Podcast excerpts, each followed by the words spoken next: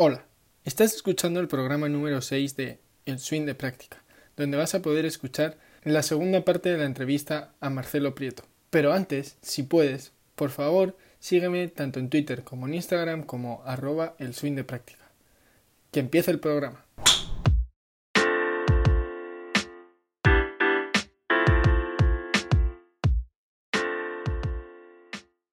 Hola, bienvenidos al Swing de Práctica. En este programa, cada 15 días, yo, Íñigo Larra, voy a entrevistar a gente relacionada con el golf. Jugadores profesionales, amateurs, jugadores en desarrollo, caddies, personas que trabajan en la industria del golf. En definitiva, gente que de una u otra manera su vida no sería igual sin este deporte. ¿Me acompañas?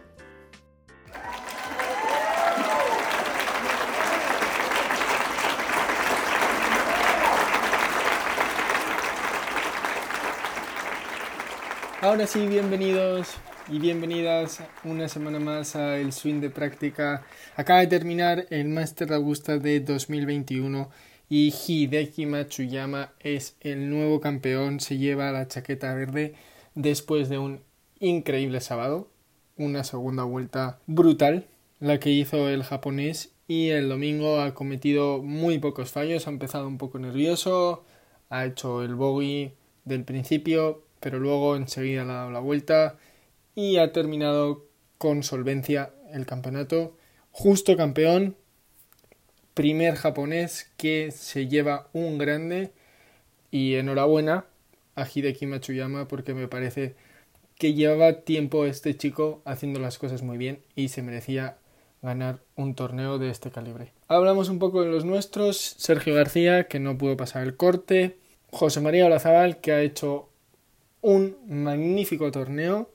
Enhorabuena a José Mari. Pasando el corte primero, el sábado jugó muy bien hasta ese hoyo 15 que hizo el doble bogey y se le complicó un poco la vuelta y el domingo pues también ha hecho un resultado notorio.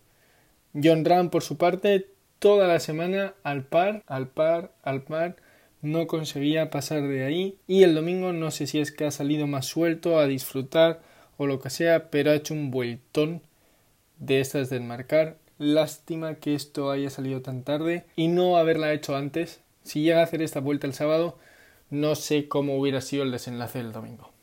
Pero eso es todo, no me quiero enrollar. Os dejo con la segunda parte de la entrevista de Marcelo Prieto, que nos va a hablar sobre Azahara, Estados Unidos y un par de anécdotas más que se quedaron a medias la semana pasada. Espero que la disfrutéis. Que esta conexión que te he dicho antes, que todas te, quieren, no sé qué es, pero realmente el feedback que has tenido, pues lo que tú dices siempre ha sido bueno, pero esto también te ha pasado con Azahara, que, que decidisteis en algún momento eh, daros un, un break o un descanso, pero por lo que sea, como que ella, no sé, no consiguió ese Marcelo en, en Estados Unidos y ahora volvéis a trabajar juntos. No sé cómo fue ese proceso, cuéntame que, cómo fue aquello. Sí, bueno, eh, llevamos muchos años, bueno, desde, desde, la Federación Andaluza, que, que, bueno, ya tenía su entrenador, pero yo a nivel de la Federación Andaluza también teníamos concentraciones, y, pero después, uh, eh, bueno, sabes que se hizo profesional, jugó el primer campeonato y lo ganó, que fue en Retamaris, aquí en, en, el, en el Ladies European Tour. Y bueno, le fue muy bien, pero hubo un momento, después de unos meses, que, que bueno, que se sintió un poco perdida, que no podía, eh, que, que, llegó un momento que ya le, pega, estaba pegando muy mal, eh, bueno, que, que, no le salían las cosas. Y recuerdo que yo estaba dando una clase y me suena el teléfono y veo a Sara Muñoz, digo, qué raro, porque está jugando el, el, el US Open, estaba jugando el US Open el primer día y me dice, mira, salgo dentro de una hora. Dice, hola Marcelo, salgo dentro de una hora y no le doy a la bola. No le puedo dar a la bola. O sea, necesito a ver si consigues decirme algo. Cuando me acuerdo cuando entrenábamos con la Federación Andaluza. Eh, no sé, tenía ese feedback contigo, pero eh, ahora hemos perdido un poquito el contacto y si, si no te va mal, si te envío un swing ahora, dime algo. Una hora antes de un US Open. Digo, vale, vale. De dicho a, una persona que le está dando clases, espérame 5 o 10 minutos porque tengo una llamada importante que no, puedo, que no puedo dejar ahora mismo. Entonces me mandó un vídeo y bueno, le dije un par de cosas, lo que pensaba, y jugó y realmente no jugó muy bien, era, es muy difícil eso, era como, era como una misión imposible. ¿no? Aparte, eh, ahí cuando fallan las calles en, un, en un US Open, te queda la bola en rafalto, ah. y ella sobre todo en ese momento estaba bajando como muy dentro, fuera, un ángulo muy ascendente, entonces claro, eh, todo negativo para pegar bolas del RAF. Y no jugó tan bien. Entonces me ha dicho, bueno, la semana siguiente me borro y me voy a España, a ver si puedes estar conmigo unos días. Bueno, se borró, vino a España estuvimos entrenando ahí en, en el sur, en Valle Romano. Y así empezamos, hace, no sé si hace 10 años. Empezamos a trabajar ahí y bueno, eh, bien, la cosa fue bien, pero hubo un momento de, su carrera donde se juntó todo un poquito. Ella empezó un poquito con, con bueno, una enfermedad que tuvo, que eh, estaba muy nerviosa, muy... Eh, entonces los entrenamientos eran demasiado tensos, eh, hubo momentos ahí de mucha tensión, realmente digo, mira, y hablé con ella, digo, mira, a lo mejor Asa, que, que a ver si te buscas otra persona, para así nos damos un respiro, tanto tú como yo, porque realmente así no, no podemos seguir, o sea, tenemos que entrenar, pero tiene que ser algo, sabemos que distendido no va a ser nunca, porque cuando trabajas a este nivel los entrenamientos no son distendidos, son entrenamientos muy intensos, pero eh, dentro de, eh, bueno, eh, dentro de lo que es la intensidad, ¿no? Pero, pero realmente ella estaba como, no sé, como no le salían bien las cosas también y como un poquito irritada, vamos a llamarlo, ¿no? Y entonces yo también un poco al final estábamos los dos de mal humor y así no podíamos seguir. Entonces, bueno, nos tomamos un respiro eh, y ella, bueno, le he dicho, a ver si buscas un entrenador, te vas a la escuela de, de, de, pero fue otra escuela que no me acuerdo ahora. Bueno, probó con varios entrenadores eh, y, bueno, tampoco puedo decir que le ha ido mal, ¿no? Pero no, tampoco le fue muy bien, ¿no? Fue un año medio malo. Y justo eh, yo fui, por, fui a Guadalmina, en el Open de España, fui por el programa Neopro, a ver a todas las chicas y justamente, bueno, a ver a todas las jugadoras españolas. Y justamente estuve con ella, nos cruzamos en el hoyo 7, eh, habíamos quedado en vernos ahí, pero bueno, justo nos cruzamos en el 7, estaba ahí, estaba un poco triste, tristonga, y entonces eh, le he dicho, ¿qué te pasa? Bueno, no, no, tengo el feeling, no tengo la sensación, no tengo... Y realmente ella cuando jugaba en su casa, ahí, cuando juega aquí en España, eh, a veces parece, eh, parece increíble, pero se genera un poquito más de tensión, ¿no? Porque uno lo quiere hacer mejor y quiere que, bueno, todo el mundo sabe que es a Sara Muñoz, y todo el mundo piensa que, que por ser a Sara Muñoz va a ganar todos los campeonatos, y eso parece que no, pero genera una, tensión, una tensión extra. Mm. Y entonces dice, ¿por qué no me acompañas dos hoyos, por favor? Y, me miras un poco y, me dices algo, que me acuerdo las cosas que, que me decías que me iban bien. Y entonces salí y, y bueno, jugamos el hoyo 7, el 8 y el 9. Y le he dicho un par de cositas, estaba bajando ahí un poco por dentro, estaba reaccionando muy rápido con el cuerpo, estaba un poquito descoordinada. Y le he dicho, bueno, un par de cosas y después fuimos a prácticas, estuvimos trabajando un poquito ese día. Y bueno, eh, cogió la sensación y justo tuvo suerte y ganó. Ganó ese año el Open de España.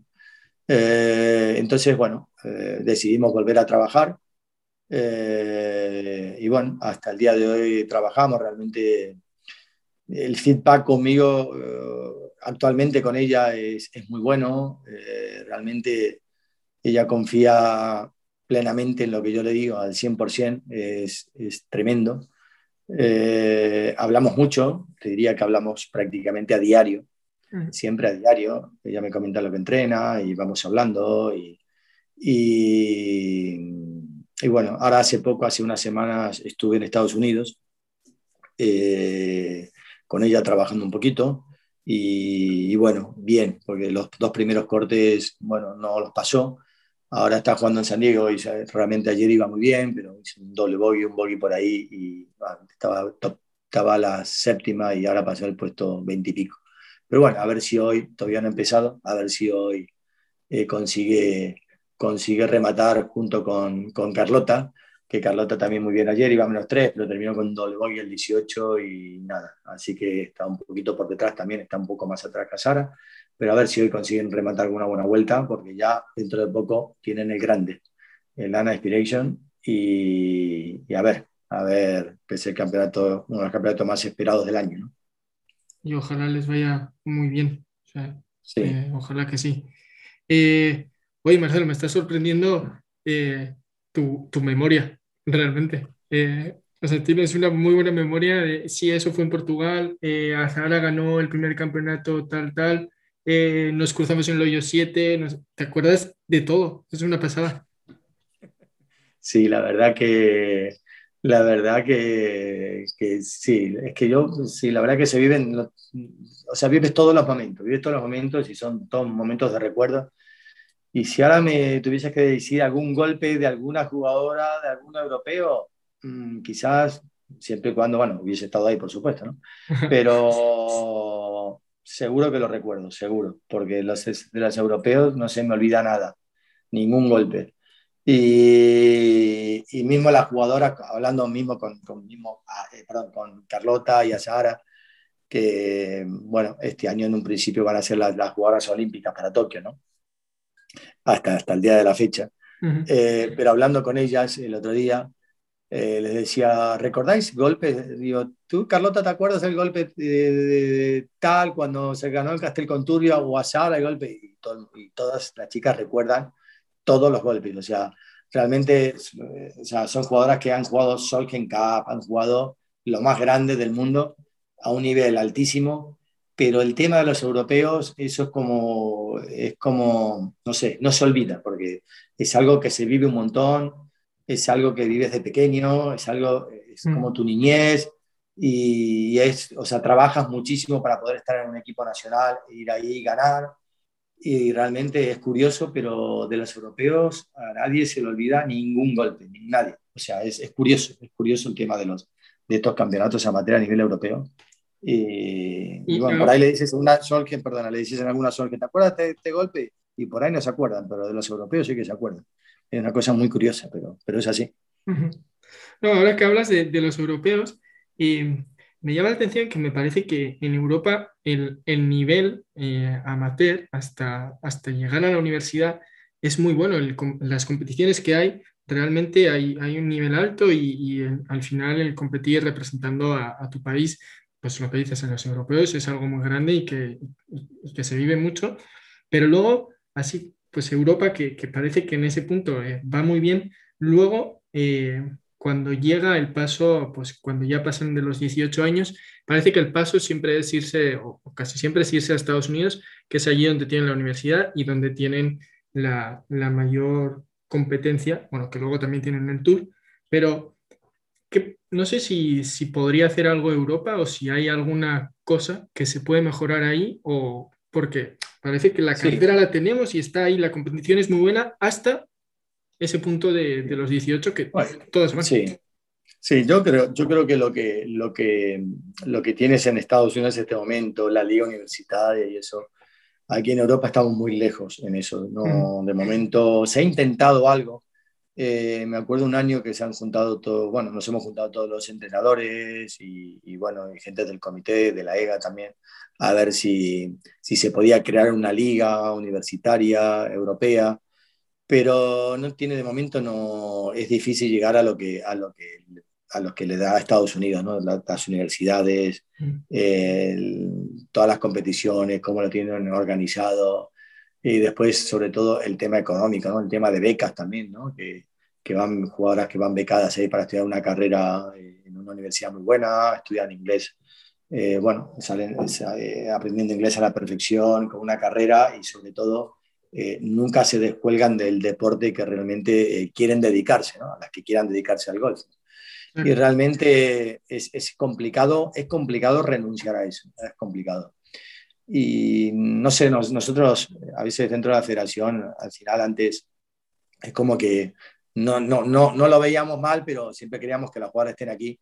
Pero aquí, o sea, realmente vemos que, que, eso es inviable y bueno, y lo que hacemos ahora es eso, casi fomentamos que las jugadoras estudien ahí y nosotros hemos cambiado nuestra táctica o dinámica y solemos desplazarnos a Estados Unidos, hacer concentraciones, eh, hacemos visitas a las jugadoras universitarias, las que necesitan ayuda, porque eh, hay, o sea, en Estados Unidos está todo muy bien, pero también eh, depende de la universidad que vaya, depende de la suerte que tengas de los entrenadores que tengas, porque también hay jugadores que tienen, entran en problemas técnicos y aquí están, en España están como mucho más arropadas en el tema técnico, en el tema de organización, en el tema de psicología, preparación física, están muy arropadas en todo y cuando llegan ahí es como que no, no que tienen que buscarse la vida solas, pero tienen que saber resolver todo eso solas. ¿no? y entonces a algunas jugadoras les cuesta un poquito más.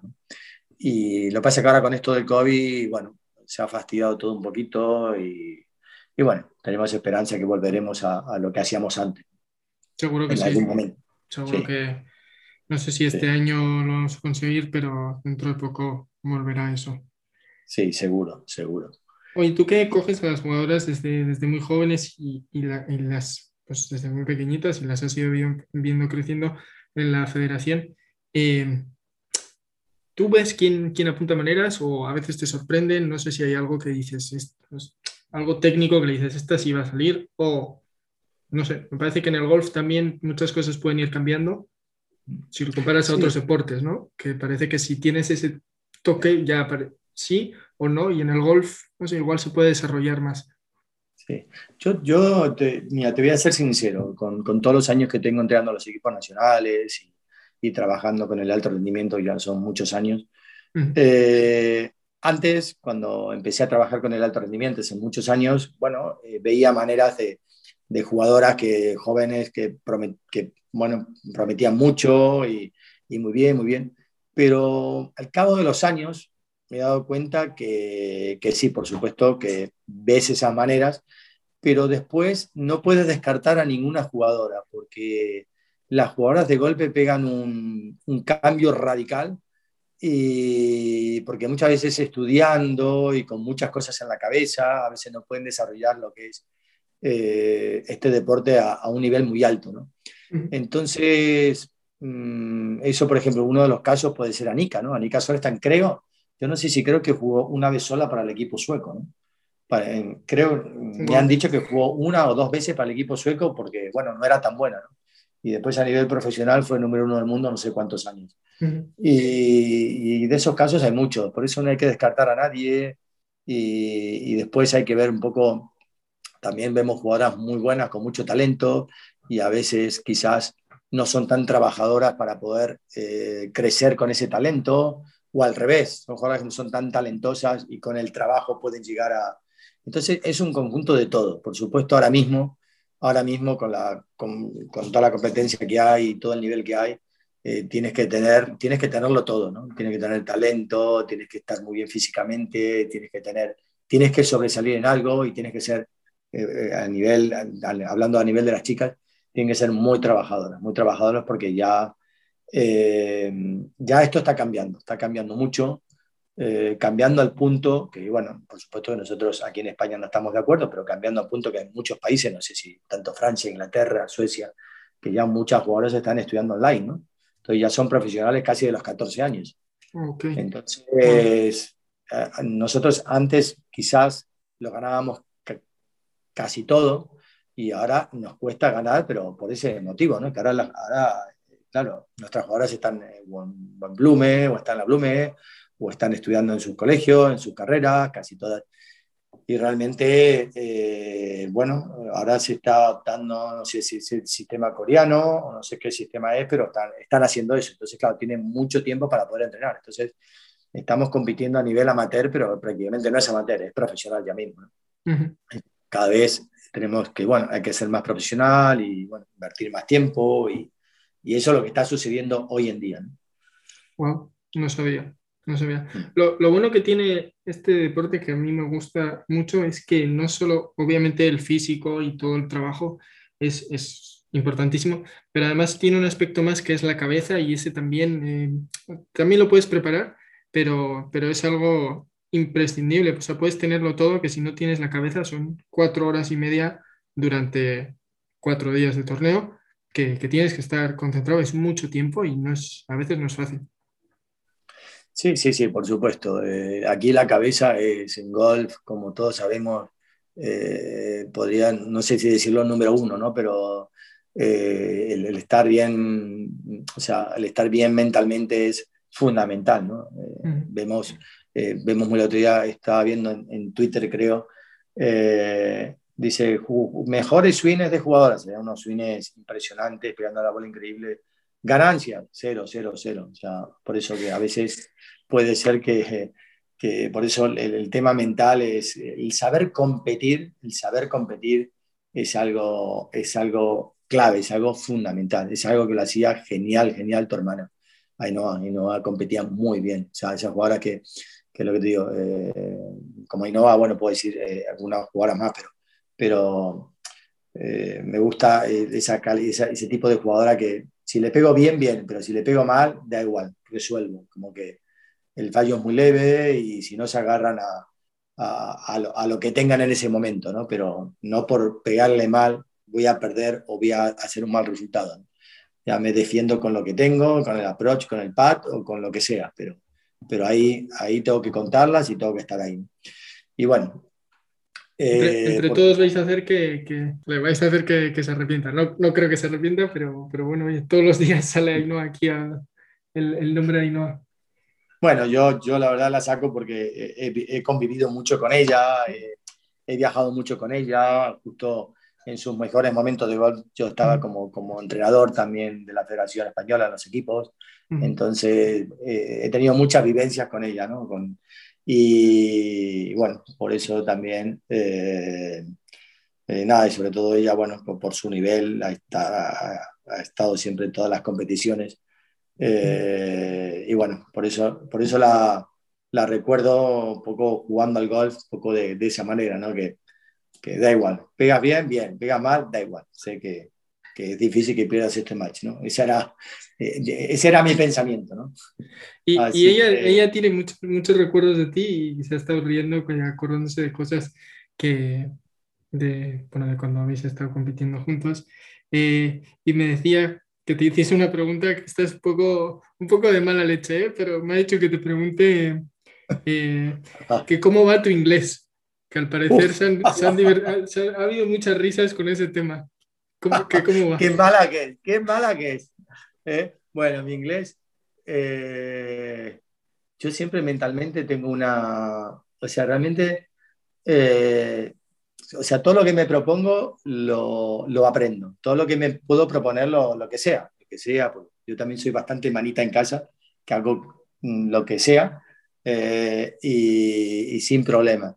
Pero el inglés es algo que se me...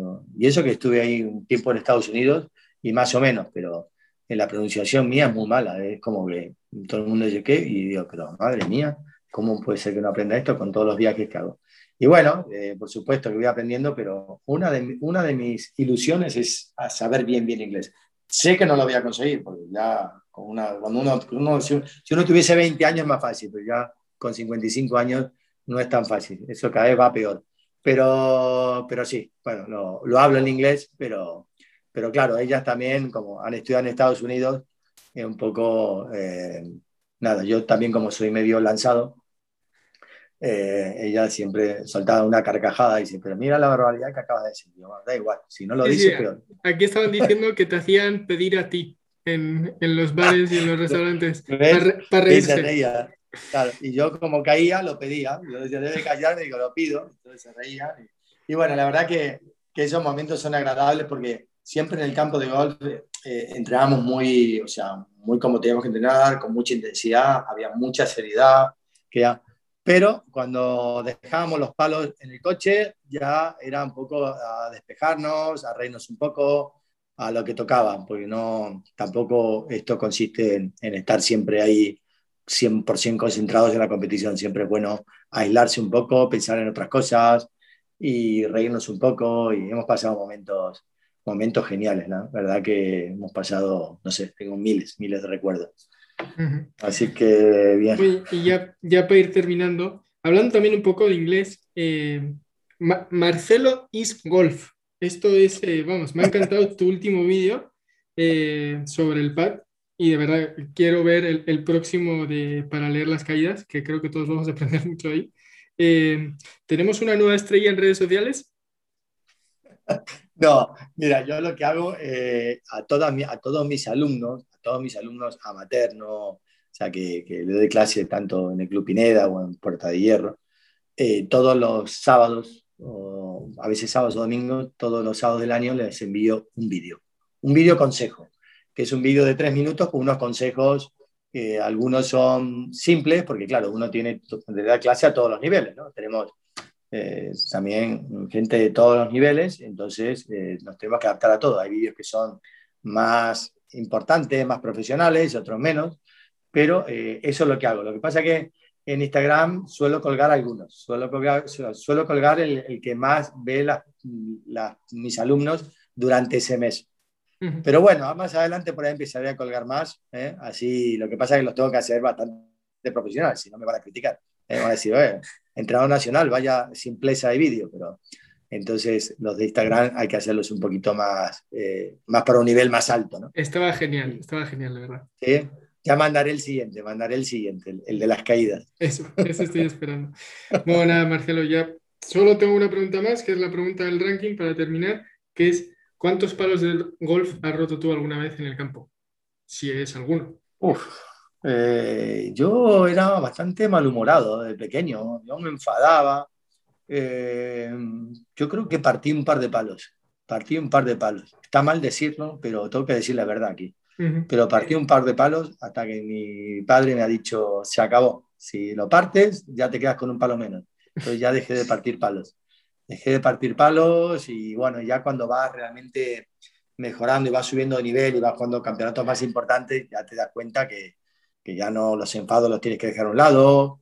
Eh, yo de pequeñito no sabía lo que era lo que es el reenfoque, reenfocarme, pensar era como todo más, eh, era todo más salvaje, decir, venga, fallo el golpe, a tirar el palo y a romper el palo. era, bueno, al final realmente si analizas a, a todos los, los, jugadores de élite, eh, yo no me considero jugador de élite lo que es él, pero bueno, como no un Sergio García, un John Ram, pero todos estos jugadores o Carlota, todos tienen su, su carácter fuerte, eh, todos, o sea, y todas, o sea, no hay excepciones. Lo que pasa que alguna o algunos lo demuestra más o menos, pero necesitas ese carácter eh, como tenía Severiano, como, eh, bueno, porque si no es imposible estar ahí arriba, ¿no? Tienes que tener esa, ese amor propio de decir, yo soy aquí, soy el mejor y a ver quién me gana, ¿no? Y siempre le digo a las chicas, voy a terminar alguna frase que siempre le digo a las chicas que tienen que tener por dentro ese, eh, esa cosa, no demostrar, pero de decir, yo como juego el golf, ¿quién me va a ganar? A ver si la que está al lado mío me gana.